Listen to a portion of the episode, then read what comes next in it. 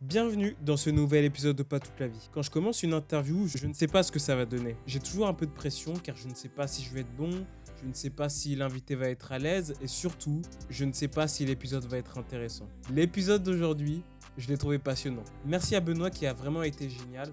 Pendant cette petite heure, ce passionné d'histoire va t'expliquer pourquoi il a décidé de collectionner des photographies militaires anciennes. On va également discuter du monde de la colorisation et Benoît va te donner plein d'anecdotes sur les différentes péripéties qu'il a rencontrées grâce à sa passion. Tu vas le voir, c'est un être humain avec un très grand cœur. Merci encore une fois Benoît.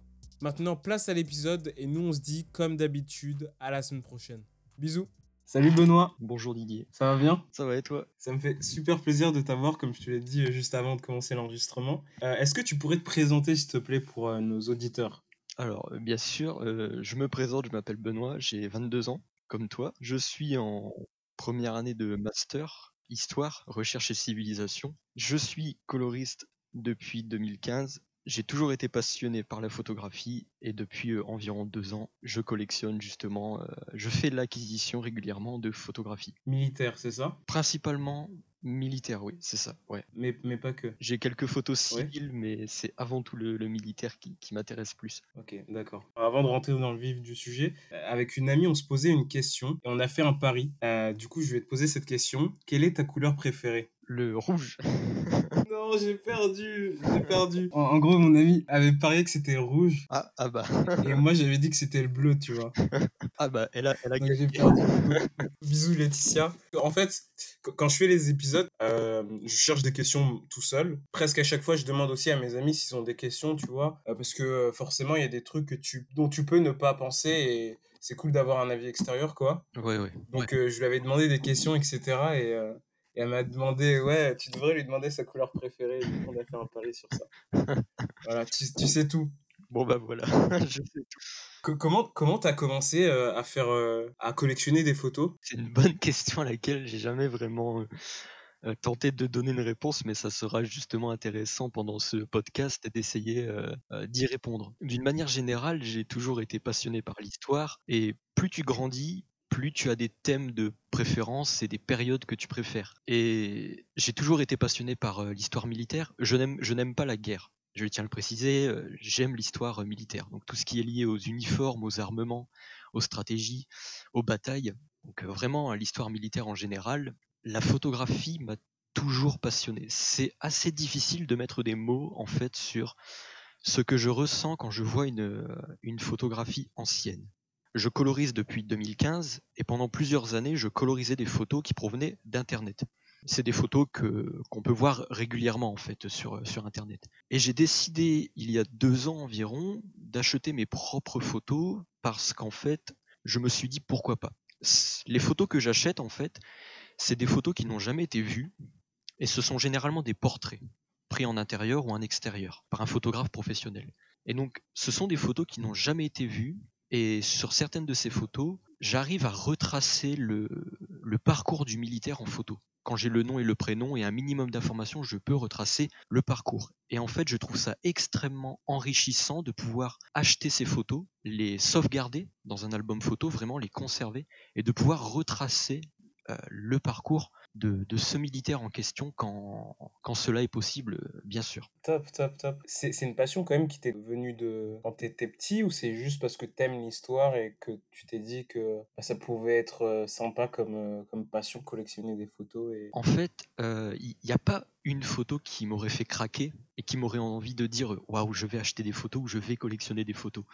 Euh, c'est juste, euh, je suis passionné euh, particulièrement par la guerre de sécession, la Première Guerre mondiale, la Deuxième Guerre mondiale, et en fait, on voit des, millions de photos passer. euh, La guerre de sécession, il y a eu plusieurs millions de photos qui ont été prises. Pareil pour la Première Guerre mondiale et la Seconde Guerre mondiale. Et en fait, euh, je voulais avoir mes propres photos, pouvoir avoir la photo en main propre en fait, et sauver entre guillemets ces vies puisqu'en fait ces photos sont mises en vente, ce que je trouve parfois assez triste, et donc les acheter, c'est en quelque sorte les sauver, à la différence des photos qui sont déjà, qui sont déjà sur Internet en fait, qu'on trouve sur Google par exemple. Il y a quelque chose qui m'a un peu marqué sur ton site, c'est que tu dis être collectionneur, ce n'est pas une passion, c'est un devoir de mémoire. Est-ce que tu pourrais nous expliquer un peu plus qu'est-ce que tu as voulu dire par là? Pour moi justement, bien sûr les photos que je possède, c'est une collection ça forme un ensemble, c'est une collection d'environ une centaine de photographies, j'en ai pas plus parce que bon, c'est de l'argent que, que j'investis, c'est mon temps et mon argent, donc... Personnellement. Voilà, donc euh, pour l'instant j'en ai près d'une centaine plus ou moins, et donc en fait, je ne considère pas ça comme une collection, même si ça l'est, je considère ça plutôt comme du sauvetage, euh, de la convoitise des vendeurs et des dommages du temps. Et donc en fait, pour moi, c'est vraiment un devoir de mémoire, de devoir garder justement la mémoire de ces personnes en vie quand j'en fais l'acquisition. Et c'est vraiment un élément important dont les gens doivent se rendre compte, dont les auditeurs et les auditrices euh, doivent se rendre compte. En fait, les photographies que je possède sont parfois le dernier souvenir de la personne. Parfois, on, a, parfois on peut hériter d'un père ou d'un grand-père d'une montre, d'un collier, d'un bracelet, d'un bijou, ou même d'un journal intime, ou peu importe. Et là, ces photographies sont peut-être la dernière trace qui existe de ces personnes.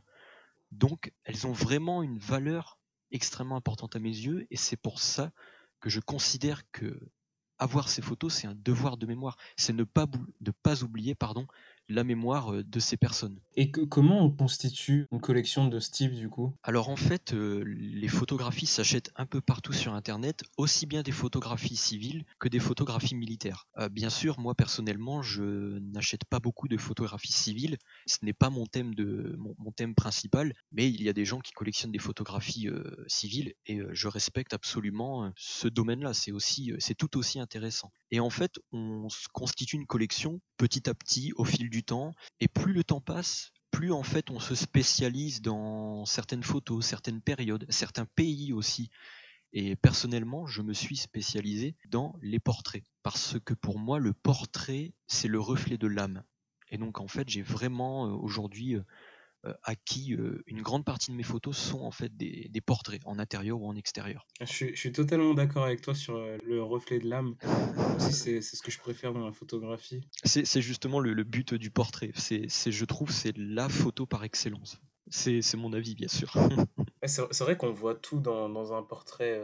Ouais, ouais, ouais. Surtout que parfois, ces portraits sont d'une qualité exceptionnelle jusqu'à un point où on pourrait croire qu'en fait, c'est des reconstitutions qui ont été mises en noir et blanc. Mais non, ce sont bien des photos originales mmh. qui ont parfois une qualité absolument euh, époustouflante. Du coup, la majorité des photos que tu as, tu les as achetées sur Internet voilà, c'est ça. Et il y a d'autres endroits où on peut, où on peut en acheter, euh, je sais pas, des brocantes, des... Dans, dans des brocantes, on peut en trouver, pardon de, de t'avoir coupé, dans, dans, des brocantes, on peut en trouver. Euh, on peut aussi en trouver dans des bourses aux armes, les bourses aux armes où on vend des, des, des vêtements militaires, des insignes, des médailles. Euh, et justement aussi des photographies. Et il y a en France, je pense, dans certaines régions, il doit y avoir des marchés spécialisés dans, la photographie. Pour l'instant, je n'achète vraiment que euh, par Internet. Je n'ai pas vraiment le temps d'aller dans des bourses aux armes, tout en sachant que euh, dans les bourses aux armes ou les, brocantes, rien ne dit qu'il y aura des, photographies. Oui, c'est vrai. Et il y a des sites spécialisés ou euh, même sur le Bon Coin, on peut en trouver? On peut en trouver sur le Bon Coin, on peut en trouver aussi sur Delcamp. Delcamp, c'est un site qui est extrêmement connu. Il doit y avoir plusieurs dizaines de milliers de photos à vendre dessus, donc, euh, voilà. Des, photos de tout type, pas forcément des, des, vieilles, des anciennes photos. vraiment des photos de tout type, que ce soit des, des cartes postales de paysages, des photographies de portraits intérieurs ou extérieurs, des photographies de rue, vraiment un large éventail de, photographies et aussi d'images qui ne sont pas des photographies comme par exemple des dessins ou autres. Delcamp est un site euh, où il y a plusieurs dizaines de milliers de, oui, d'images en général euh, à vendre. Tu sais, c'est qui qui vend ce genre de, photos? Est-ce que c'est les familles qui... Je n'ai jamais eu affaire de familles qui voulaient vendre euh, leurs photos. Il y a un problème en fait dans le monde de la photographie et des collectionneurs, c'est que certains vendeurs euh, font l'acquisition d'albums photos qui contiennent parfois une centaine de photos, et en fait ces vendeurs-là vont les vendre une par une plutôt que de vendre l'album en entier. Parce qu'en fait les vendre une par une rapporte davantage financièrement. C'est détruire l'histoire. Je considère ça comme détruire la vie d'une personne, littéralement. Donc, euh, Vraiment, tu compares la, la photo à, à, une vie, quoi. Pour toi, c'est vraiment... Oui, oui, oui, c'est ce que tu disais au début, quoi c'est le dernier souvenir de la personne. Parfois, c'est le dernier souvenir de la personne et c'est extrêmement triste de voir des, des lots qui sont séparés et qui sont vendus à l'unité pour que le vendeur puisse faire un, meilleur, un meilleur profit. Mais je ne, je ne, suis absolument pas là pour, pour juger, je ne me place absolument pas en, en juge. Mais moi, il m'est arrivé à certains moments de voir des vendeurs vendre des photos séparément et, d'essayer d'enchérir sur le lot pour garder l'ensemble. Mais financièrement, il faut pouvoir soutenir, euh, il faut pouvoir subvenir. Euh, euh, quand c'est 4, 5, 6 ou 7 photos, il faut pouvoir les acheter à, à 6, 4, 5, 6 ou 7. Et donc, il faut mettre l'argent sur la table, ce qui n'est pas mmh. forcément toujours facile. Je me souviens d'une photographie qui me tient énormément à cœur, dont, je reparlerai peut-être après. J'ai pu acheter une photo d'un officier allemand et les autres photos, je n'ai pas pu les acheter tout simplement parce que je n'avais pas l'argent pour. Donc on fait, on fait avec. on fait avec. T'allais dire un truc, j'essaie toujours de. J'essaie toujours de justement de, de garder des lots ensemble mais c'est jamais facile en fait. Et ça, vaut combien une, photo euh, Je sais pas, mais du coup j'imagine que ça, ça dépend de la période, mais euh, allez, la guerre de sécession par exemple, ta, ta, guerre préférée entre guillemets. La guerre de sécession, en fait, euh, tout dépend du type de photo. Par exemple, pendant la guerre de sécession, on imprimait des photos sur ce qu'on appelait des cartes de visite, c'est c'est des photos un peu cartonnées. À côté de ça, il y a un autre type de photo qu'on appelle en anglais ambrotype. En fait, quand, quand on va sur ebay.com, par exemple, on peut en voir qui partent de 200 dollars jusqu'à plusieurs milliers de dollars, en fait. Je n'ai pas encore acheté de de photographie de, la guerre de sécession en raison justement des prix. Mais un jour, j'aimerais bien justement posséder un cliché de, la guerre de sécession. Mais le prix dépend. C'est énorme les prix. Oui, il y, a récemment il y a une photo de, la guerre de sécession qui s'est vendue aux enchères sur eBay pour 9300 dollars. Je pense qu'elle devait être exceptionnelle pour s'être vendue à ce prix-là. Euh, donc 9300 dollars, oui, ça fait 8600 euros plus ou moins. C'est quand même une somme assez, conséquente. Mais il y a vraiment beaucoup de choses qui vont faire que la photo aura une, valeur plus élevée ou moins élevée. Le lieu où elle a été prise, la qualité de la photographie, le type de photographie.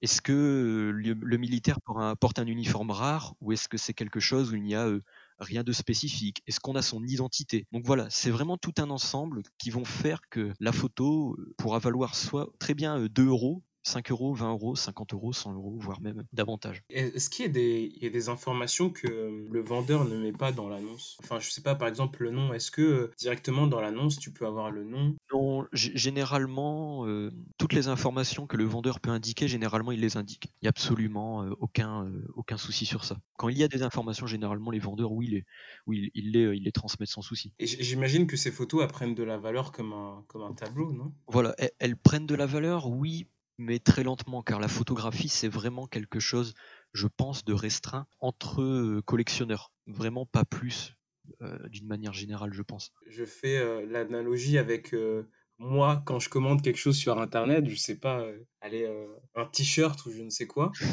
Quand, quand je l'attends chez moi, je, je, suis fou, tu vois. Je, je l'attends impatiemment et quand, je, quand il arrive, je suis hyper content de déballer le paquet, etc. Mais c'est quoi, toi, tes émotions quand tu, quand tu vois ça? Parce que j'imagine que tu as dû retourner plusieurs fois sur l'annonce, tu as dû vraiment réfléchir à, à la question est-ce que je l'achète? Est-ce que ça vaut le coup? Est-ce que c'est pas trop cher? Est-ce que euh, la photo est vraiment intéressante? Donc, toi, vraiment, tu dois avoir une émotion particulière. Surtout que, de ce que je comprends, c'est vraiment ta passion, quoi. C'est vraiment, euh, je sais pas, j'ai l'impression que tu donnes un peu de toi quand, quand, quand tu achètes ça, non? Je donne même beaucoup de, beaucoup de moi. Pour moi, c'est vraiment un, un devoir d'acheter euh, ces photos.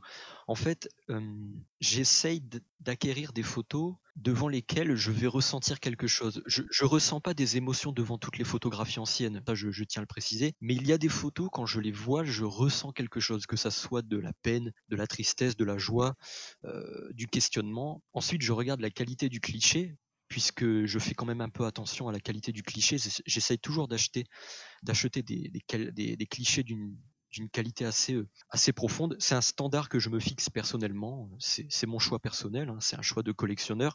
Il y a des collectionneurs qui décident. C'est tes goûts, quoi. Voilà. Chacun ses goûts et ses couleurs dans n'importe quel domaine, y compris dans, dans, la collection. Et donc, euh, une fois que je la reçois, c'est magique de pouvoir euh, sauver entre guillemets là, où les personnes qui sont là où les militaires qui sont pris en photo et ensuite de, de pouvoir, de pouvoir conserver entre guillemets leur, leur âme, en fait, leur, leurs âmes vraiment.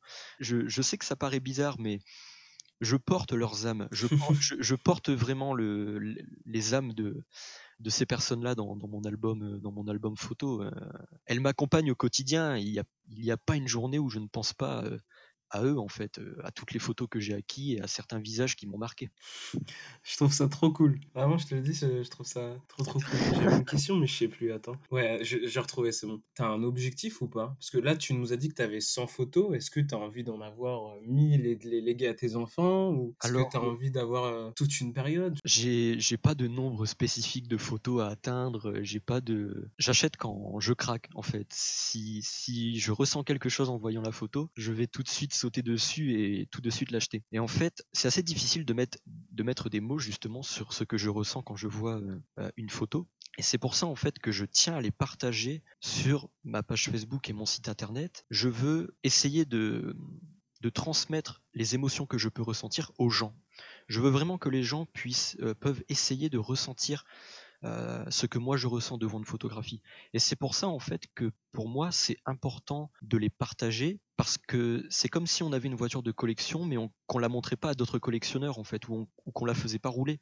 Euh, pour moi, ma collection, elle doit être montrée. Ça me tient à cœur de, la partager sur euh, sur Internet, pour que les gens puissent essayer justement de comprendre ce, que je ressens. Donc euh, je les publie à la fois en noir et blanc et ensuite en couleur quand j'ai le temps de, les colorier. Et tu sais ce que tu feras quand tu vas mourir? Vu l'amour que tu places en cette collection, j'imagine que tu pourras pas la, la donner ou la léguer à, n'importe qui. Je, je je sais pas si j'aurai des enfants. Donc euh, ça, je sais pas du tout. Euh, euh, je sais pas si je la lèguerai à un musée ou peut-être à quelqu'un qui collectionne les photos comme moi. ça, je, je sais absolument pas. Je pense que je verrai le jour même.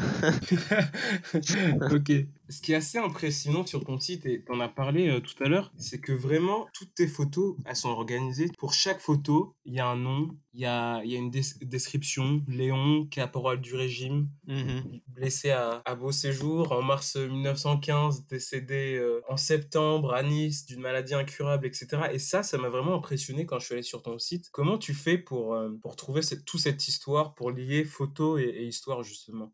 Alors en, fait, euh, par exemple sur la photo de Léon Landman, qui est mort en 1917 à Nice, comme tu l'as dit, j'ai eu la chance quand je l'ai acheté, tout était écrit au dos. Quelqu'un avait pensé à écrire son histoire au dos de la photo. Donc il avait écrit ça au stylo, si, ma mémoire est bonne. Il avait écrit, euh, écrit, en fait cette personne-là a écrit son nom, son prénom, euh, qu'est-ce qu'il a fait? Et où il est décédé. Donc en fait pour cette photographie-là, tout m'était déjà donné. J'avais très peu de recherches à effectuer. Ça, c'est vraiment. Euh, c'est une chance incroyable. Une chance, voilà, ça, c'est une chance incroyable. On tombe pas souvent sur euh, des parcours complets comme ça. Et sinon, quand je n'ai aucune information, malheureusement, euh, ça restera. on laisse libre, on laisse cours à l'imagination, en fait. Voilà. On, essaye de se demander qu'est-ce que la personne a vu, qu'est-ce que la personne a vécu, qu'est-ce qu'elle a ressenti. Et donc, c'est les deux, les deux sont aussi très bien. Ne pas avoir le parcours et avoir le parcours, pour moi, c'est deux aspects différents mais c'est deux aspects qui se valent, puisque d'un côté on, a le parcours, on est fixé, de l'autre on ne l'a pas, mais on peut laisser euh, libre cours à notre imagination, et je trouve ça euh, tout à fait aussi euh, tout à fait extraordinaire. Tu acceptes aussi les photos dont tu es sûr et certain en l'achetant que tu pourras pas oui, oui, retracer l'histoire. Oui, oui, oui, oui, oui, oui, c'est oui, oui, ça c'est sûr. Et, et, du coup, comment tu fais quand, quand tu as juste le nom euh, tu, tu, recherches sur euh, Google Il y a, il y a des sites spécialisés il y a... En fait, selon le pays d'où provient la photo, par exemple, si c'est une photo allemande, il y a le site de la Volksbund. Je parle pas allemand, donc euh, j'espère que je le prononce bien. Et en fait, ce site, ce site répertorie les soldats allemands morts de la Première et Seconde Guerre mondiale. Euh, ensuite, euh, pour les soldats du, de l'armée du, Commonwealth, on a par exemple la CWGC qui répertorie aussi euh, ces morts. Donc chaque pays, entre guillemets, a son propre site principal, généralement un site, c'est généralement de, très bons sites. Ensuite, on a aussi des sites privés. Donc là, par contre, il y a un abonnement et ensuite, on peut avoir accès à des informations grâce à ce site. C'est entre guillemets des prestataires. je, n'ai jamais fait ça et je tiens vraiment à remercier toutes les personnes qu'elles soient francophones ou non, qui m'ont aidé à trouver des informations sur certaines photos que j'ai postées sur ma page Facebook et mon site internet. Parce qu'en fait, comme je fais partie de nombreux groupes Facebook de la Première et Seconde Guerre mondiale, généralement je vais demander dans ces groupes. Puisque si je demande dans un groupe anglophone concernant une photo d'un soldat Mmh anglais, ils vont beaucoup plus facilement m'aider. Puisqu'en fait, c'est leur pays natal, c'est leur langue, ils connaissent leurs archives, donc ils vont tout de suite me sortir les informations. Il y a beaucoup de fois où j'ai demandé dans ces groupes et où on m'a extrêmement bien accueilli et où j'ai eu de, de nombreuses, de nombreuses informations grâce à, à des personnes, à des, à des, inconnus entre guillemets sur Facebook que je, que je remercie vraiment, vraiment du fond du cœur de m'aider parfois dans, dans, dans, mes recherches. Et ils te donnent des informations sur la tenue, sur. Euh, voilà, voilà, c'est ça. Sur des choses comme ça. Parfois, quand je sais pas la couleur d'une tenue concernant une colorisation, pour une future colorisation, je demande dans un groupe et ensuite les des personnes essayent de m'aider. Quand j'ai un nom, un prénom, je leur donne le nom et le prénom et j'essaye de leur demander ce que vous pourriez éventuellement trouver plus d'informations. Et parfois où ça arrive et parfois ça n'arrive pas. Là, il y a quelque chose dont je suis assez dégoûté. Fin 2019, j'ai demandé des renseignements pour une photographie d'un soldat australien et une personne m'avait commenté un, un, lien en me disant ça pourrait être éventuellement ce, celui-là. Et j'ai regardé la fiche et en fait, ça correspondait pratiquement avec la personne qui était sur ma photo. Le problème, c'est que j'ai perdu ce lien et j'ai perdu la personne en fait qui a commenté ça dans, ma publication. Donc depuis, je n'ai plus retrouvé, je n'ai plus jamais retrouvé ce lien. Donc euh, j'espère un jour éventuellement retrouver la personne parce que j'étais quasiment sûr et certain que c'était lui. euh, J'ai cru que tu allais me dire, ouais, quelqu'un m'a arnaqué un jour, etc. Mais non, en fait. Non, non, non. C'est une preuve de bonté. Ouais, voilà. Et en fait, c'est moi qui, qui ai oublié d'enregistrer le lien dans mes favoris, en fait. Donc, euh, avec le temps, je l'ai perdu, malheureusement. Donc, j'espère un jour le, le, retrouver. Je sais pas si la personne va nous écouter, euh, mais en tout cas, le message est passé. Voilà. il, est, il est passé, c'est ça. Et est-ce qu'il y a une photo euh, qui te touche tout particulièrement? Je- Si tu devais en choisir euh, une ou deux. Alors, si je devais en choisir, ça serait assez difficile. Mais il y en a une que j'ai publiée sur ma page Facebook en octobre 2019 et qui est sur mon site internet, sur laquelle je fais encore des recherches aujourd'hui. Donc, euh, plus de 3, 4, 6, 7 mois plus tard, je fais encore des recherches dessus. En fait, c'est la photo d'un officier de l'armée allemande. Alors, c'était une péripétie pour obtenir la photo. Véritablement, c'était une péripétie. Si tu me laisses, mais euh, si tu me permets, si tu, si tu me laisses euh, le droit d'expliquer. Ouais, vas-y, vas-y, avec plaisir, avec plaisir. Alors en fait, cette photographie qui est euh, sur mon site et ma page Facebook et que j'ai colorisée, elle était à vendre sur eBay. Le jour de la fin des enchères, je devais être au restaurant ou au bar et j'ai loupé les enchères. J'étais assez dégoûté. je la voulais vraiment parce qu'en fait au dos, il y avait écrit son nom et son prénom. Meinulf Ellermann. Donc c'est c'est un officier allemand de l'armée de l'air. Et avant d'acheter, euh, avant de vouloir acheter euh, la photo, j'ai été faire des recherches sur la Volksbund et j'ai découvert que Meinulf Ellermann était, des- était enterré à Amiens, donc à une heure d'Arras. Donc en fait, il était enterré quasiment à côté de, de chez moi, à côté d'Arras. Et malheureusement, j'ai loupé les enchères, hein, je ne sais plus exactement pour quelle raison. Et sur eBay, tu ne peux pas retrouver l'acheteur. L'acheteur est privé. Sinon, c'est simple, tu le, tu le contactes et tu lui rachètes la photo plus cher. C'est facile. Donc l'acheteur est privé. J'ai contacté le vendeur, il n'a pas voulu me donner le nom de l'acheteur, ce que je comprends entièrement. Et j'avais un ami à moi qui euh, connaissait quelqu'un qui collectionnait des photos d'officiellement de l'armée de l'air. Donc j'ai demandé à mon ami qui demande à cette connaissance est-ce qu'il aurait éventuellement acheté la photo? Et trois semaines plus tard, mon ami me répond oui, c'est bien euh, la personne à qui je parle euh, de temps à autre qui a acheté la photo que tu voulais gagner. Il me donne il me donne son email, donc le monde est vraiment petit. Il me donne son email et là j'explique en fait c'était un Espagnol qui avait remporté la, la photo euh, aux enchères et il avait l'habitude de collectionner des officiers de l'armée de l'air allemande et donc euh, il, je lui ai expliqué, je lui ai expliqué la situation, le, comme quoi cette photo, cet officier était enterré à une heure de chez moi, que je pouvais la coloriser et que je voulais entre guillemets me rendre sur sa tombe pour pouvoir voir sa tombe en fait. Et donc il a accepté gentiment, il me l'a revendu au même prix auquel il l'avait gagné. J'ai reçu la photo, je l'ai scannée, donc je l'ai numérisée. L'original, je l'ai, je l'ai mise dans mon, dans mon album photo. Je l'ai colorisée et je me suis rendu à Bourdon, donc c'est à, c'est à une heure d'Arras, c'est vraiment à côté d'Amiens, euh, où euh, Meinulf Ellermann est enterré. Il est né le 29 avril 1920. il est décédé le 24 août 1940. Il est décédé à l'âge de 20 ans. Mein Ulfelermann est décédé, s'est écrasé dans la mer du Nord, lui et son équipage. Ils étaient au total 5, et donc les 5 sont morts. Mein Ulfelermann et les 4 autres membres d'équipage. Je ne suis absolument pas là pour juger le fait qu'il soit allemand.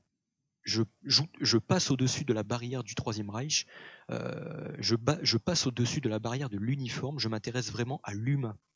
Euh, c'est quelque chose que je tiens mmh. à, préciser. Je ne fais absolument pas d'idéologie, euh, je n'incite absolument pas à l'idéologie du nazisme à travers le fait d'acquérir une photo d'un d'un Allemand prise entre 1933 et 1945. Je ne suis absolument pas là pour juger. Donc il est mort à l'âge de 20 ans, ce qui est quand même assez, euh, assez triste, peu importe l'uniforme. C'est jeune, c'est super jeune. C'est triste de mourir à 20 ans. Et quand euh, les auditeurs, euh, les auditeurs, les auditrices peuvent regarder la photo, il, Meinulf fait 25 voire 30 ans sur la photo. Il fait absolument pas 20 ans. Et donc, en fait, je me suis rendu sur sa tombe et j'ai déposé une photo colorisée que j'ai encadrée. Je l'ai déposée au pied de sa tombe et j'ai entouré cette photo de, de petites pierres pour ne pas qu'elle bouge et qu'elle puisse rester là. Je n'y suis jamais retourné depuis un an et donc euh, j'espère y retourner un jour pour voir si la photo est encore là. Et donc l'histoire n'est pas finie. Et donc. C'est passionnant. Je sais que Ulf Ellerman a été abattu par un pilote britannique appartenant à l'escadron numéro 501 pardon, l'escadron numéro 501. En faisant des recherches sur Internet, j'ai trouvé un site qui répertorie toute la liste des pilotes qui étaient membres de l'escadron numéro 501. Les Britanniques sont extrêmement organisés sur ça. Euh, dans la RAF, quand en fait, euh, ils, consignaient à chaque fois qu'un pilote abattait un pilote allemand, ils consignaient ça avec le jour, la date et éventuellement le type d'appareil qui était abattu. Et donc, juste, excuse-moi, juste, je te coupe. C'est quoi la RAF C'est la Royal Air Force. D'accord, ok. L'armée de l'air euh, britannique. Je savais que Mein Ulfelerman avait été abattu par un pilote britannique de l'escadron numéro 501.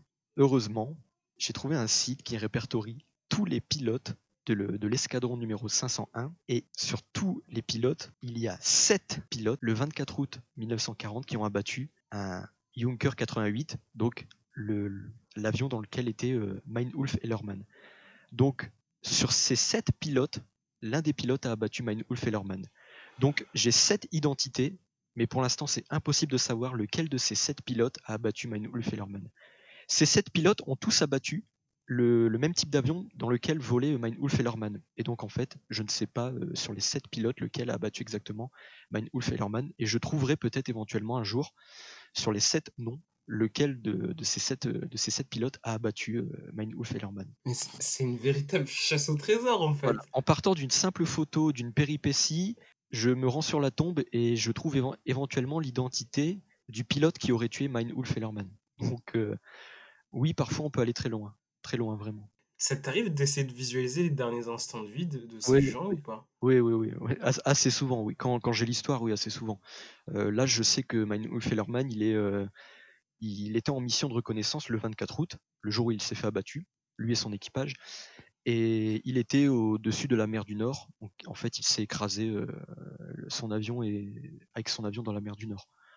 Euh, son corps a été retrouvé puisqu'il est enterré aujourd'hui à, au cimetière militaire de Bourdon, donc près d'Amiens, mais les quatre autres corps, si je ne me trompe pas, n'ont jamais été retrouvés. Et tu sais pourquoi il a été enterré en France ou pas? Alors ça, je pourrais absolument pas expliquer. Peut-être qu'en fait, le cimetière militaire de Bourdon, c'était un cimetière militaire provisoire, et qu'à la fin de la Seconde Guerre mondiale, on n'a pas décidé de bouger les corps ou de les déplacer, et donc on a ce cimetière aujourd'hui, il est, euh, il est encore là c'est l'un des plus grands cimetières militaires allemands d'Europe euh, en ce qui concerne les morts du, Troisième Reich de 1940 à 1945. Il doit y avoir 20 ou 30 000 tombes, plus ou moins, dans, le, cimetière. Et donc, euh, sur, sa tombe, il y a son nom, son prénom, sa date de naissance, sa date de mort, 24 euh, août 1940. Et aujourd'hui, ma mission finale, c'est d'identifier justement le pilote qui aurait abattu Mein Ulf. Donc j'ai sept noms et prénoms il n'y a plus qu'à essayer de savoir lequel de ces sept pilotes, le 24 août, a abattu euh, l'avion de Mein Ellermann. J'aurai peut-être l'identité finale un jour de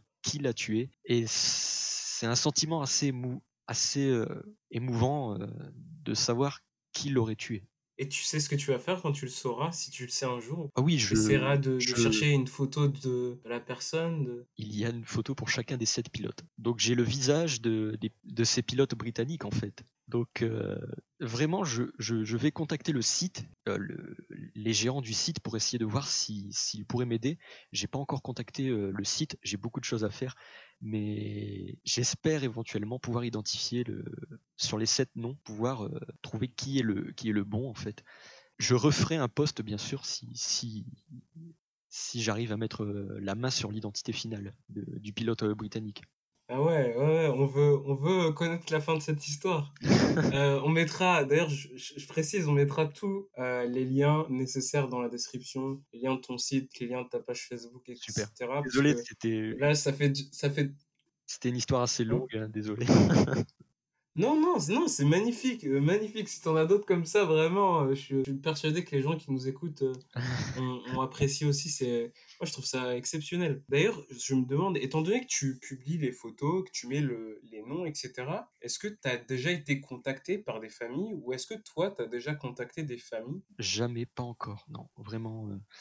De toute façon, si un jour ça venait à arriver, je, je renvoie la, la photo que j'ai à la famille, ça c'est c'est sûr et certain. C'est sûr, ça, Ah oui, oui, aucun doute. ah oui, ça c'est sûr, je renvoie la photo à la famille, c'est c'est tout à fait normal. Et en plus, elles auront peut-être euh, une, une version colorisée, donc euh. Et, et toi, t'as jamais eu l'envie de rechercher la famille? C'est vraiment un travail complexe.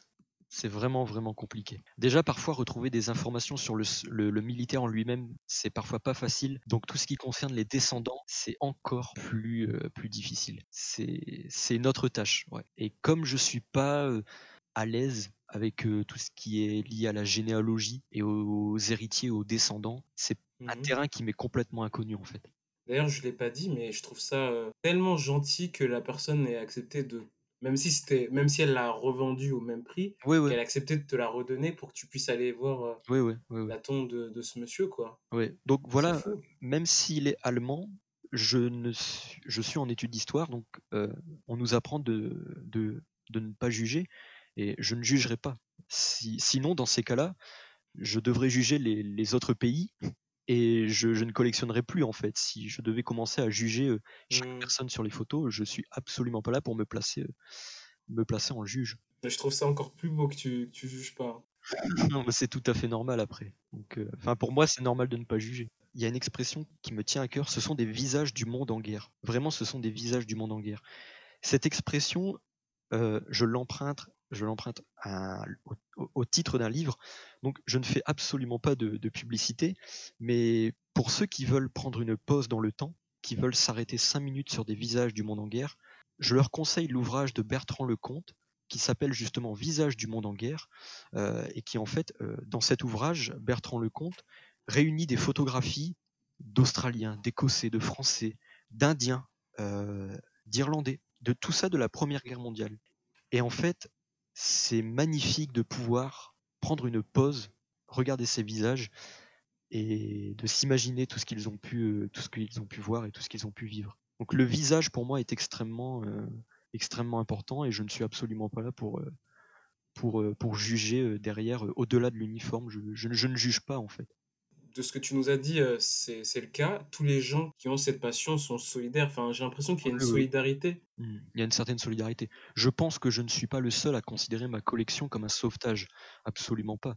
Euh, on est même justement beaucoup à beaucoup, je, je pense, à, à considérer euh, notre collection comme étant du, du sauvetage en fait de, de reliques. Euh, je le répète encore une fois, il faut vraiment que les gens comprennent que la photographie ancienne, il y a une croyance extrêmement forte en la photographie. Par exemple, je, je te prends toi, je te mets dans une situation. Tu es un soldat de l'Union, Mm. donc un, un soldat de- du, du Nord, du, du côté du Nord, pendant la guerre de sécession. Tu vas te faire tailler le portrait. C'est une expression qu'on connaît tous, se faire aller tailler le portrait. Le portrait, la photographie que tu vas aller faire, c'est peut-être le dernier souvenir que ta famille pourra avoir de toi. Parce que ta famille ne sera pas, ne sait pas si tu vas survivre jusqu'à la prochaine bataille.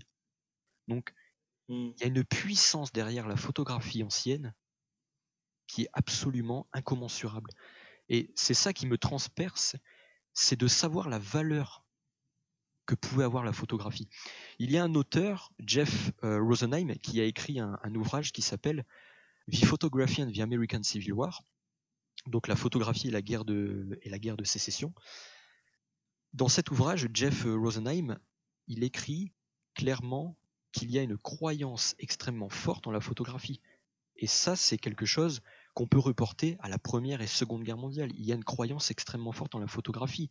C'est l'un des seuls moyens d'avoir abordable d'avoir un souvenir d'un proche qui part au front et qui Mm. ne reviendra peut-être pas. Donc euh, c'est vraiment quelque chose de fort, la photographie militaire ancienne. Vraiment. C'était des, des objets, des, des pièces uniques à l'époque. C'est pas comme euh, maintenant où on peut avoir des dizaines de photos, Oui, des voilà. vidéos, des... Exactement. Aujourd'hui, on peut prendre des quand on, on prend des photos en rafale. euh, à l'époque, euh, c'est inimaginable quand on se remet dans, dans le contexte.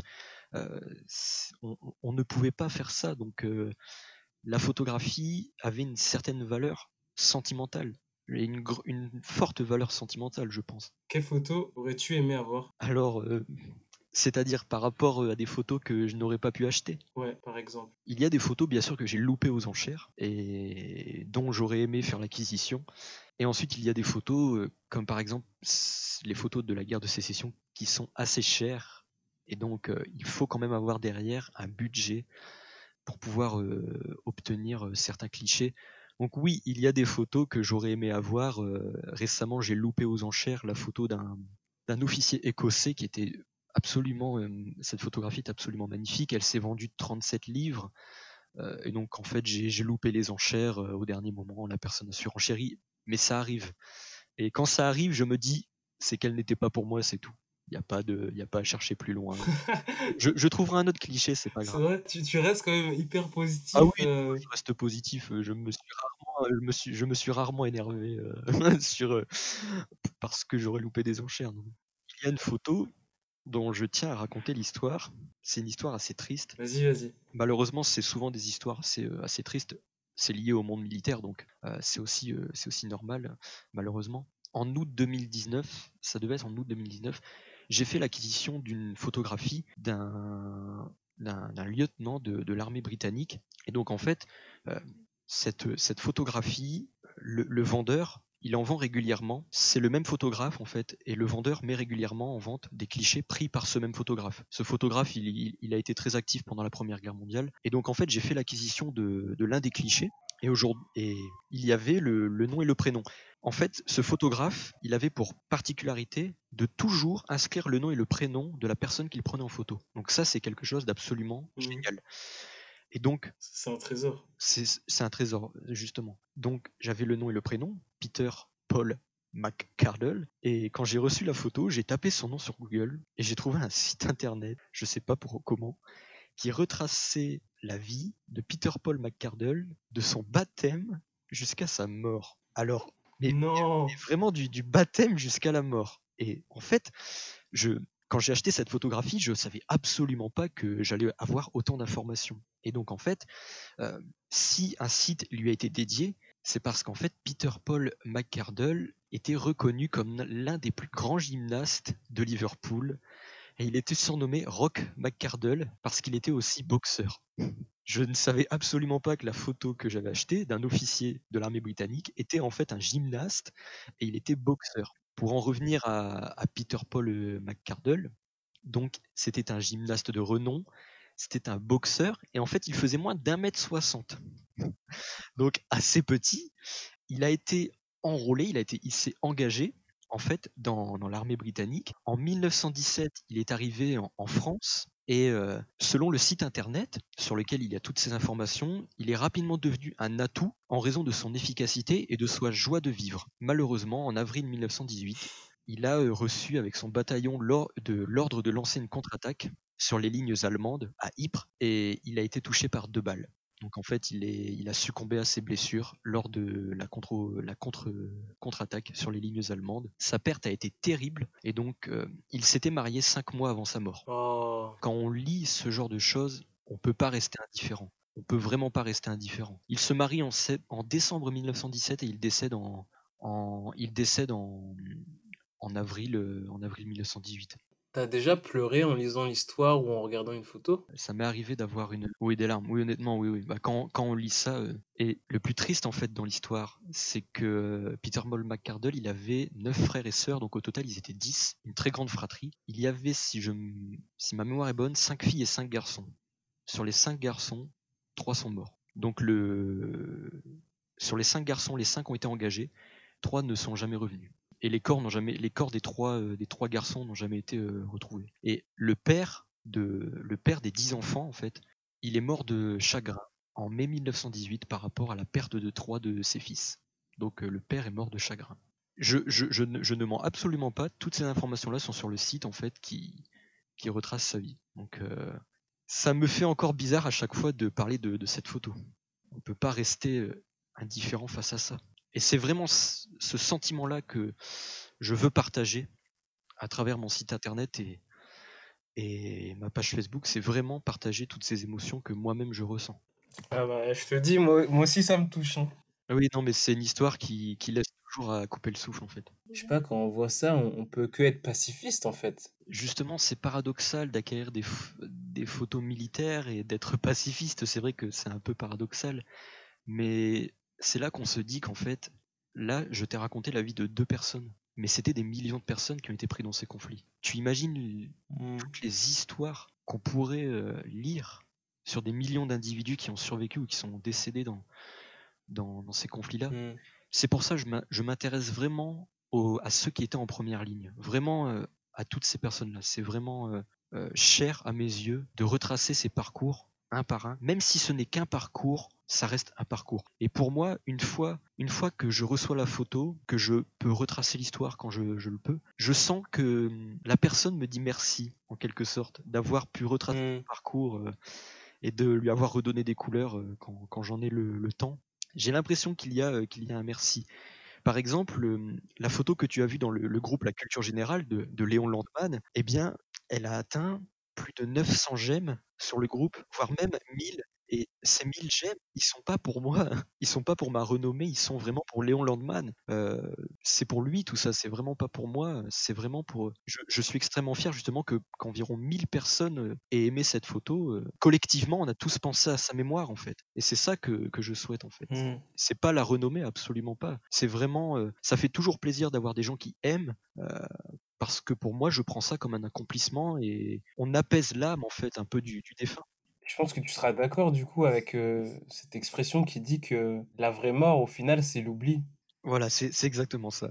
C'est exactement ça. C'est exactement ça. Et justement à travers l'achat de photographies le sauvetage de photographies c'est ne pas oublier c'est c'est mort en fait. C'est garder leur mémoire en vie Merci, franchement, Benoît, c'est c'est hyper cool. hein. Je te l'ai déjà dit, mais bah, c'est c'est- c'est c'est normal C'est cool. c'est tout à fait normal de, de- de faire ça. Enfin, je suis très content d'être là et je suis justement content de pouvoir m'exprimer, non plus pas par l'écrit, mais par l'oral. Ça atteindra peut-être, ça atteint peut-être plus les, les gens et euh, je suis content si, si certaines personnes qui, qui écoutent ce podcast, ce podcast euh, sont touchées par ce que je raconte en fait. La, la photo, ça a été inventé. euh, En 1826. Et il y a des événements que tu aurais aimé photographier si tu devais en choisir un, autre que les événements que tu as déjà cités? La guerre du Vietnam, peut-être, parce qu'en fait, ça a été quelque chose d'extrêmement photographié et filmé aussi. Et on a des images d'une qualité exceptionnelle de la guerre de- du Vietnam qu'on ne voit pas souvent. Qui, on a l'impression parfois d'être dans un film tellement euh, on a une qualité en fait qui est parfois époustouflante. Je pense que euh, oui, la guerre du Vietnam est un, est un cliché dans, dans lequel j'aurais aimé euh, être photographe ou reporter. Et c'est justement à travers la photographie et l'image que qu'il y a eu des manifestations contre la guerre du Vietnam, parce qu'on a montré les, les horreurs de la Mm. guerre du Vietnam. L'image a été un support extrêmement important euh, euh, pour les manifestations contre, contre la guerre du Vietnam. Là, tu me rappelles l'un de mes films préférés. Je sais pas si tu l'as vu, ça s'appelle Forrest Gump. Ah oui, classique.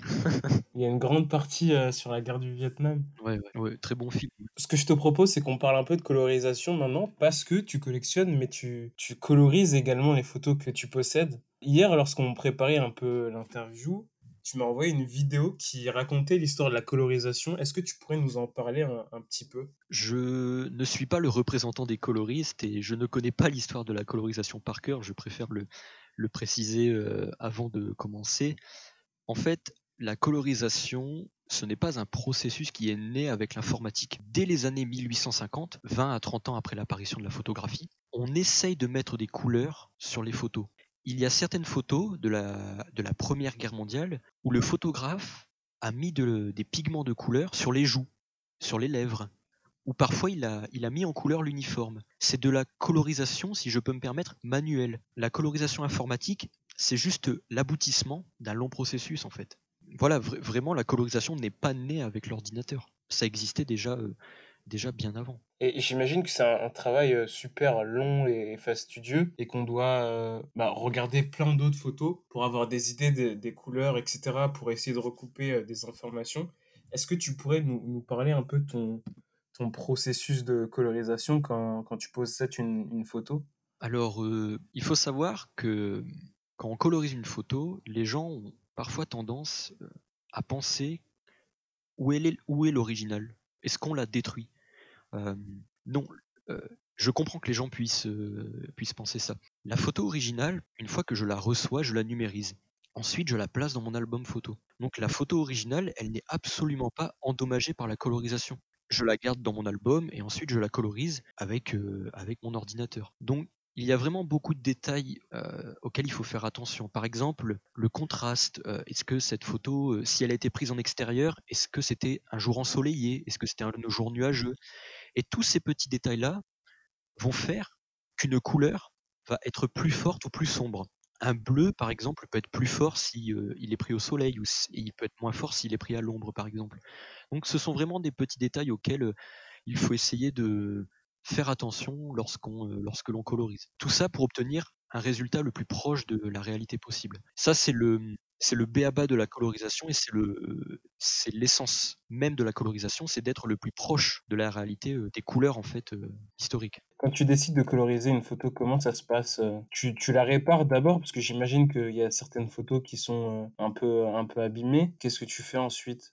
Alors, quand la photo est endommagée, oui, je, la répare bien sûr. Tout dépend le, la taille des, l'état en fait de la photographie et la taille des dégâts. J'essaye toujours de réparer le mieux que je peux lorsqu'il y a des dégâts. Et ensuite, après, je, commence le processus de colorisation, donc qui fonctionne par calque, comme tu as pu le voir dans la vidéo de Vox. On fonctionne par calque.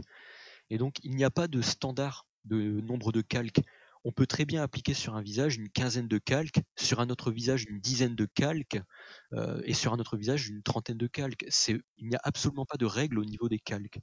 Donc, euh, euh, je colorise généralement le visage en premier, et puis ensuite je colorise ceux dont j'ai envie de coloriser en fait.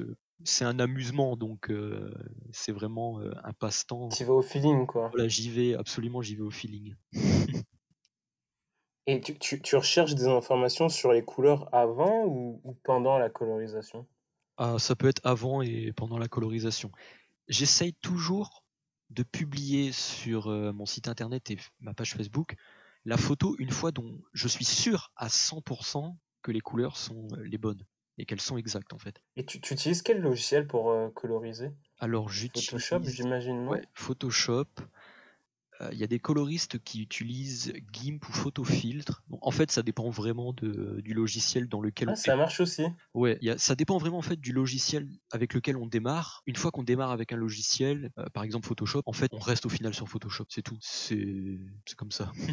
Et je, me fais un peu euh, l'avocat du diable euh, deux minutes, tu m'excuseras. Qu'est-ce que tu penses des gens qui disent que euh, coloriser une photo, c'est la dénaturer, coloriser un film, c'est le dénaturer, et qu'à la base, il n'avait pas été prévu comme ça, tu vois? Le problème, c'est que à la base, est-ce qu'il n'avait pas été prévu en noir et blanc Peut-être que la personne qui prenait la photo aurait aimé justement avoir de la couleur. Ça, on ne sait pas. Peut-être que le photographe ou le réalisateur aurait voulu avoir de la couleur s'il pouvait. Euh, peut-être qu'il aurait voulu euh, mis de la couleur si on lui avait proposé. Peut-être qu'il aurait dit oui, je veux cette photo en couleur ou ce film en couleur s'il en avait les moyens.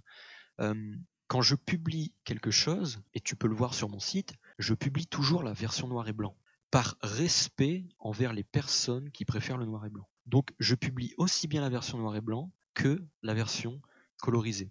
Voilà, c'est pour moi c'est normal. Euh, en plus, ça montre le avant et le après. Pour les personnes qui préfèrent le noir et blanc, ils ne sont pas obligés d'aller dans la section euh, photo colorisée. Ils peuvent rester dans la section. euh, je, respecte le fait qu'on puisse préférer le, noir et blanc, mais la colorisation, c'est quelque chose de très pédagogique. En fait, aujourd'hui, on vit dans un monde haut en couleur. On a des télé 4K, on a le cinéma en 3D, en 4D, et quand tu vois une photo en noir et blanc, tu as une barrière entre le présent et le passé. Tu as une sorte de barrière, tu te sens un peu distant. Et la couleur, en fait, a pour objectif d'enlever cette distance, d'être au plus proche de la personne qui a été prise en photo il y a 100, 120 ans ou 150 ans. Et pour les plus jeunes, pour les plus jeunes qui doivent apprendre le devoir de mémoire, la couleur, pour eux, c'est magique. C'est pour eux, ils pensent que cette photo a été prise en couleur et ils s'intéressent beaucoup plus, beaucoup plus facilement à l'histoire quand, quand ils voient quelque chose en couleur. La couleur a vraiment pour objectif de créer un lien avec le passé et de ne pas détruire la photo, puisque l'original n'est jamais détruite. Absolument pas. La, la vidéo que tu m'as envoyée euh, hier montrait aussi que, par exemple, juste pour la couleur de peau, il pouvait y avoir 20 couches, 20 filtres euh, de couleurs différentes. Rose, jaune, rouge, bleu. Du coup, je me posais une question, ça, ça vous prend combien de temps? Ça te prend combien de temps en moyenne coloriser une photo? Tout dépend de la photo, ça peut aller de 1h30, 2 heures à 8-10 heures parfois un peu plus selon la qualité de la photo et la taille de la photo. Plus la photo est à une résolution élevée, plus la photo est d'une qualité élevée, plus il va falloir être pointilleux dans les détails. Le temps d'une photo, oui, ça varie euh, selon beaucoup de paramètres en fait. Le minimum que j'ai pu mettre pour une photo, une heure. Et le maximum? Je pense que ça devait être une, une quinzaine ou une vingtaine, une quinzaine d'heures.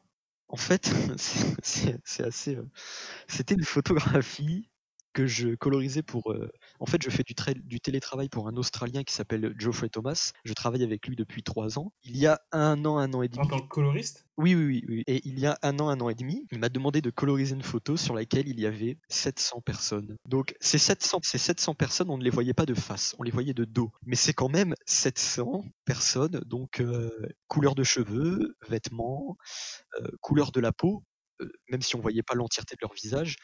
Et quand j'ai vu cette photo, je lui ai dit, mon Dieu, tu veux vraiment que je fasse ça? Et donc, je, je, je, je, je faisais, je colorisais petit à petit, euh, quelques heures par jour, et puis euh, je m'amusais justement à compter le, le nombre de personnes, et à la fin il devait y en avoir 700, 750 plus ou moins. Euh, c'est une photo qu'il a utilisée pour un magazine ou un article, je, je ne sais plus trop exactement. Euh, en tout cas, elle est pas sur mon site ni sur, euh, ni sur ma page Facebook.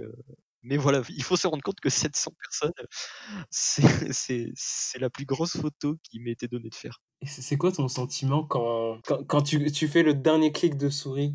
Quand j'enregistre la photo, Ah, c'est c'est un sentiment Ouais. euh, c'est un accomplissement. On, je pense que tous les coloristes ont un, on a le sentiment d'avoir accompli quelque chose. Quelque chose qu'on peut pas vraiment expliquer en fait, mais on a le sentiment d'avoir accompli quelque chose. Ça c'est sûr et certain. Où est-ce que tu as appris à, à coloriser? Est-ce qu'il y a des tutos qu'on peut trouver sur Internet ou... Alors, il y a des tutoriels sur YouTube, mais je n'ai jamais regardé un seul tutoriel. Euh, en fait, j'ai décidé d'installer Photoshop.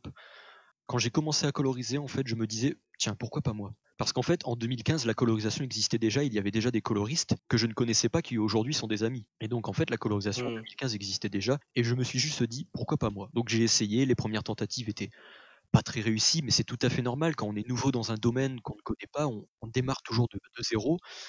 Et donc, plus le, le temps passait, plus, plus je, je m'améliorais. Et euh, même, même encore aujourd'hui, je vois régulièrement que je m'améliore. Et c'est quelque chose qui, qui me rassure, justement. Par exemple, pour la, la photo où il y avait les 700 personnes, tu nous as dit qu'elles étaient de dos. Est-ce que euh, tu peux choisir de coloriser euh, cette personne avec les cheveux bruns, avec les cheveux roux, etc. Est-ce que ça t'arrive des fois de, de mettre de ta personne, quoi? En fait, ce qui est intéressant, c'est que entre coloristes, on reconnaît le travail des uns et des autres. Quand on enlève la signature du coloriste, ah bah oui, ça c'est un tel. Ah bah oui, ça c'est un tel. On reconnaît en fait parfois un peu les, les marques parce qu'on est un peu des artistes. Donc euh, quand oui, on, on a toujours eu. Je pense qu'on applique tous parfois une petite touche personnelle et c'est pour ça qu'on reconnaît le, facilement le travail des uns et des autres. Et il y a des coloristes connus en France? Pas beaucoup. euh, je, je vais citer quelques noms et de toute façon, je, je vais leur envoyer le podcast. Donc, euh, euh, Frédéric, cool. Frédéric Durier, qui est un très bon coloriste, qui fait beaucoup de photos de la Première Guerre mondiale, avec qui je, parle de, temps à autre. J'aime beaucoup son travail. Ensuite, il y a Luc Heinrich, qui colorise des photos principalement de, de, militaires allemands. Ensuite, Toussaint Bonavita, qui est aussi un ami proche à moi. C'est les trois coloristes français, je pense, que je connais le plus. Ensuite, après, j'aide actuellement une, une jeune coloriste qui débute, euh, qui s'appelle Mélodie, et donc je l'aide à, je lui donne quelques techniques et quelques conseils. Donc euh, on n'est pas tant que ça en France. Enfin, je ne sais pas s'il existe un métier officiel de coloriste, puisque par exemple les, images d'Apocalypse, qui sont des images colorisées, euh, je ne connais pas le nom de ces personnes qui ont colorisé ces images.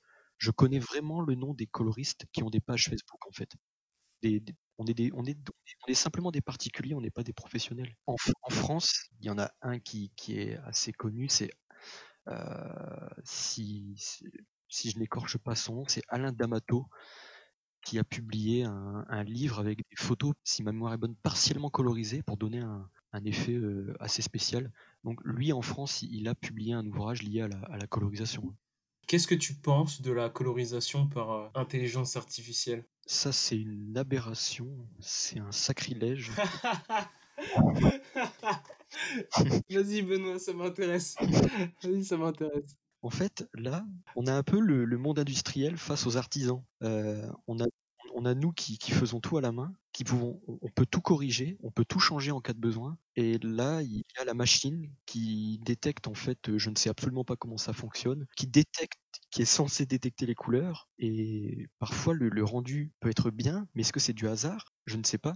Et parfois le rendu, surtout quand c'est des uniformes militaires, euh, le rendu peut être horrible, littéralement. Ouais, c'est vraiment dur. Il y a vraiment plein de détails. Donc euh, pour moi, non. Euh, la colonisation, euh, laissons la colonisation entre les, mains d'êtres humains. C'est tout. Euh, il n'y a pas de lieu à avoir de, de logiciel qui colorise automatiquement des images. J'ai regardé quelques images du coup de, colorisation par intelligence artificielle et euh, quelques vidéos aussi. On voyait bien que c'était pas encore au point, tu vois, parce que comme tu le dis, euh, comme tu l'as dit, il y a tellement de détails, c'est tellement un travail précis et minutieux que les intelligences artificielles de nos jours, elles sont pas, enfin, elles n'étaient pas, elles pas capables de d'avoir le même résultat qu'un qu'une colorisation manuelle. Mais tu penses pas que ça va arriver à un moment? Le jour où ça arrive, là, on, va atteindre un point où nous, les coloristes qui faisons ça à la main, on va devoir en fait légitimer notre travail. Si un jour la technologie prend le dessus, nous on devra légitimer notre travail. notre travail. Pourquoi on, le fait euh, à la main? Je ne sais pas si l'intelligence artificielle prendra le dessus, mais en tout cas généralement les photos colorisées automatiquement qui sont montrées dans les vidéos, c'est des photos que le logiciel a bien colorisées. Mais on ne va absolument pas montrer les photos que le logiciel a mal colorisées ce n'est absolument pas vendeur. Pour le coup, j'avais vu un, c'était une, vidéo vraiment bien faite et, euh, et, du coup la vidéo était vraiment impartiale, tu vois, à montrer vraiment que bah, parfois ça marchait vraiment pas quoi. C'était pas une vidéo de, d'un, de l'entreprise qui a créé le, logiciel pour coloriser, c'était vraiment quelqu'un qui, qui essayait de montrer, ok, euh, de nos jours on est à ce niveau-là et bah, pour l'instant on voit que c'est pas, c'est pas encore au point quoi. Oui, ça c'est, on peut pas prévoir l'imprévisible et avoir dans, dans le futur euh, l'évolution que, que ça donnera. Et c'est quoi le plus dur quand tu colorises une photo?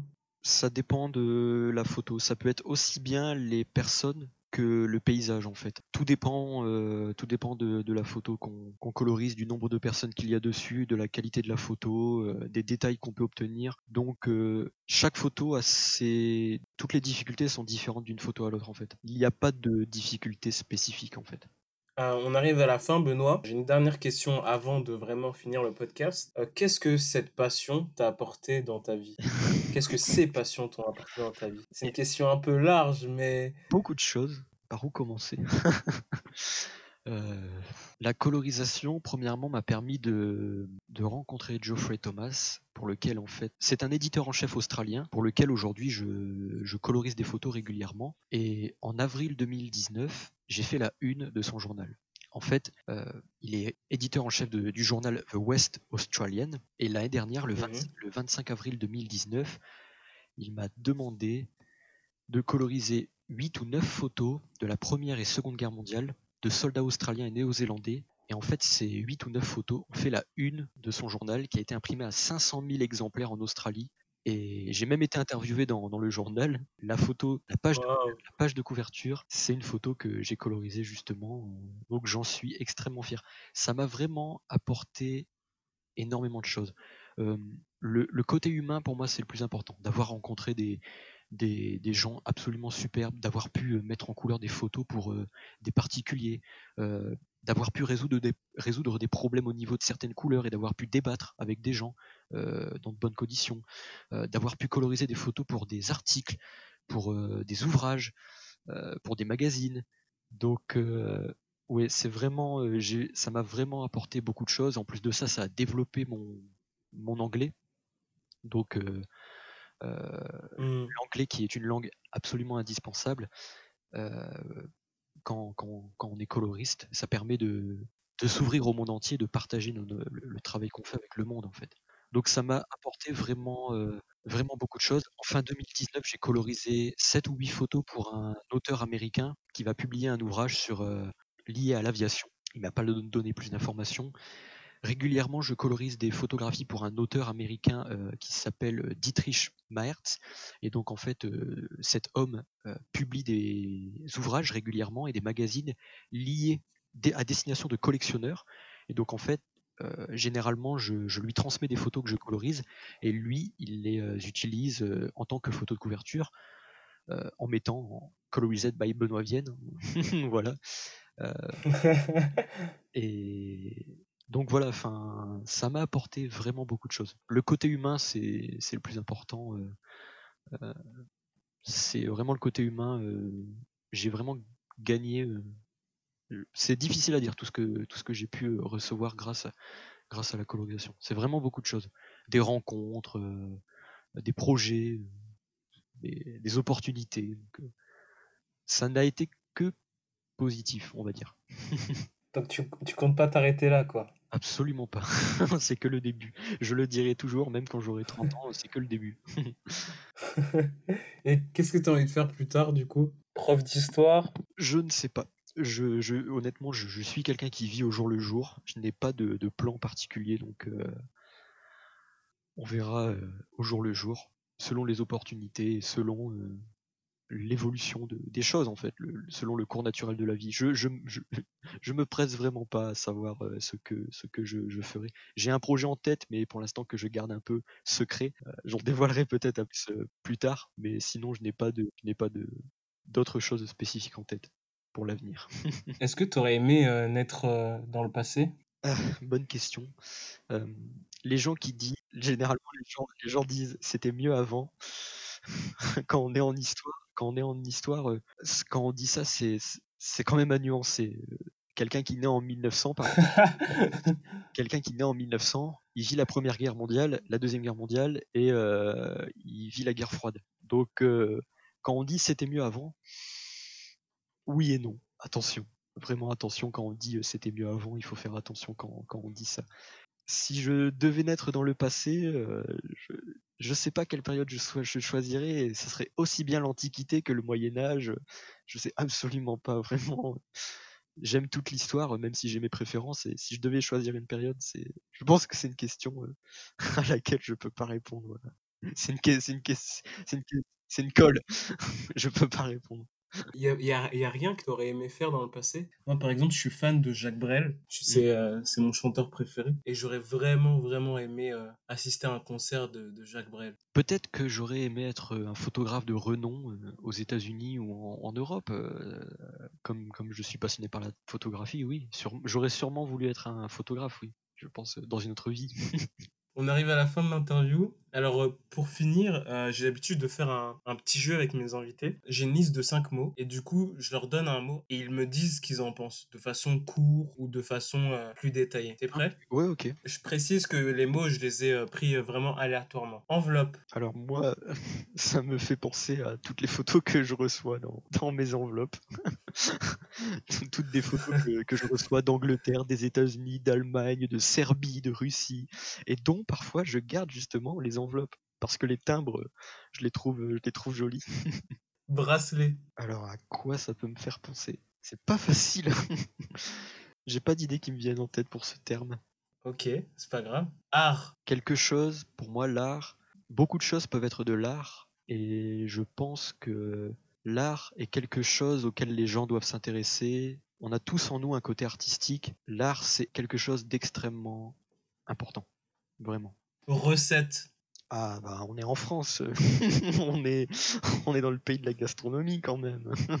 j'ai, loupé des j'ai loupé des photos aux enchères parce que parfois j'étais au restaurant donc, euh, donc, euh, donc voilà. C'est le dernier mot là, pas toute la vie. On n'a pas toute la vie pour faire les choses qu'on aimerait faire donc euh, il faut vraiment, si je devais euh, conclure, euh, je, suis convaincu que nous sommes tous nés avec quelque chose en nous à développer, entretenir et à nourrir. Que ça soit la- une passion pour la photographie, pour la lecture, pour l'écriture, pour la musique, pour le cinéma. Quand parfois on n'arrive pas à expliquer pourquoi on est doué pour quelque chose ou pourquoi on aime quelque chose. Et généralement, dans ce genre de situation, quand on ressent ce sentiment-là, c'est qu'il y a quelque chose à creuser. Et on n'a pas toute la vie pour creuser ça. Donc il faut vraiment euh, prendre les choses en main quand, quand on peut et faire ce qu'on aime. C'est extrêmement important. Quand les gens ont une passion euh, pour quelque chose, il faut vraiment, vraiment euh, creuser. Il faut développer, nourrir et entretenir quelque chose qu'on a en nous. Par exemple, la colorisation, quand j'ai commencé il y a 5 ans, je savais dans un coin de ma tête que je devais continuer à progresser, à travailler et à entretenir, à développer et à nourrir la colorisation, en fait, cette passion pour la colorisation. Et aujourd'hui, ça m'a mené à des choses dont je n'aurais jamais imaginé. Donc, j'incite vraiment les gens, quand ils ont une passion, même quand c'est une passion secrète, même quand ils trouvent cette passion peut-être bête, il n'y a absolument rien de bête. Et il faut vraiment, vraiment que les gens développent et nourrissent ce qu'ils ont en eux, en fait. C'est vraiment euh, quelque chose euh, d'important. Comme toi, par rapport euh, à tes podcasts, t'en es qu'au début. On ne sait pas de quoi le futur est fait.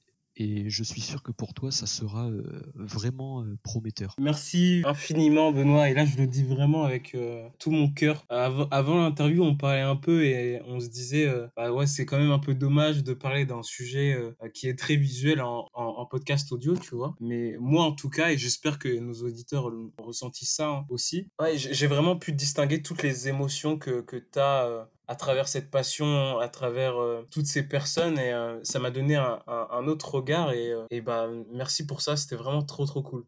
Et c'était vraiment un, plaisir de pouvoir parler de ça à de vive voix, parce que faire passer des sentiments à l'écrit, c'est pas facile, donc pouvoir le faire passer de vive voix, c'est déjà un peu plus facile. Et je veux vraiment que les gens se rendent compte de l'importance de la photographie ancienne, pour terminer, et qu'ils se plongent dans le passé, vraiment, et qu'ils prennent cinq minutes de leur vie à regarder une photographie civile ou militaire et prendre une pause en fait dans le temps. Euh, on est dans un monde où tout va à toute vitesse et parfois se plonger dans l'histoire à travers la photographie, ça peut faire un bien fou. Et donc, euh, je te remercie vraiment de, m'avoir accueilli pour, euh, pour ce podcast, ce podcast pardon. Et j'espère que les gens vont euh, vraiment euh, prendre le temps de, de s'intéresser peut-être un peu plus euh, à la photographie et plonger vraiment dans, dans le passé et dans, dans le visage de toutes ces personnes qui, qui ont marché euh, là où on marche tous les jours. Merci beaucoup Benoît. De rien. Merci à toi. Je te réinviterai, ce sera vraiment avec plaisir. Si tu as d'autres anecdotes comme ça, je je trouve ça trop intéressant. Ah ben, ça sera au plaisir de venir. À la prochaine. Quand les hommes vivront d'amour, il n'y aura plus de misère et commenceront les beaux jours? Mais nous, nous serons morts, mon frère. Quand les hommes vivront d'amour, ce sera la paix sur la terre. Les soldats seront troubadours. Mais nous, nous serons morts, mon frère. Dans la grande chaîne de la vie, où il fallait que nous passions, où il fallait que nous soyons, nous aurons eu la mauvaise partie.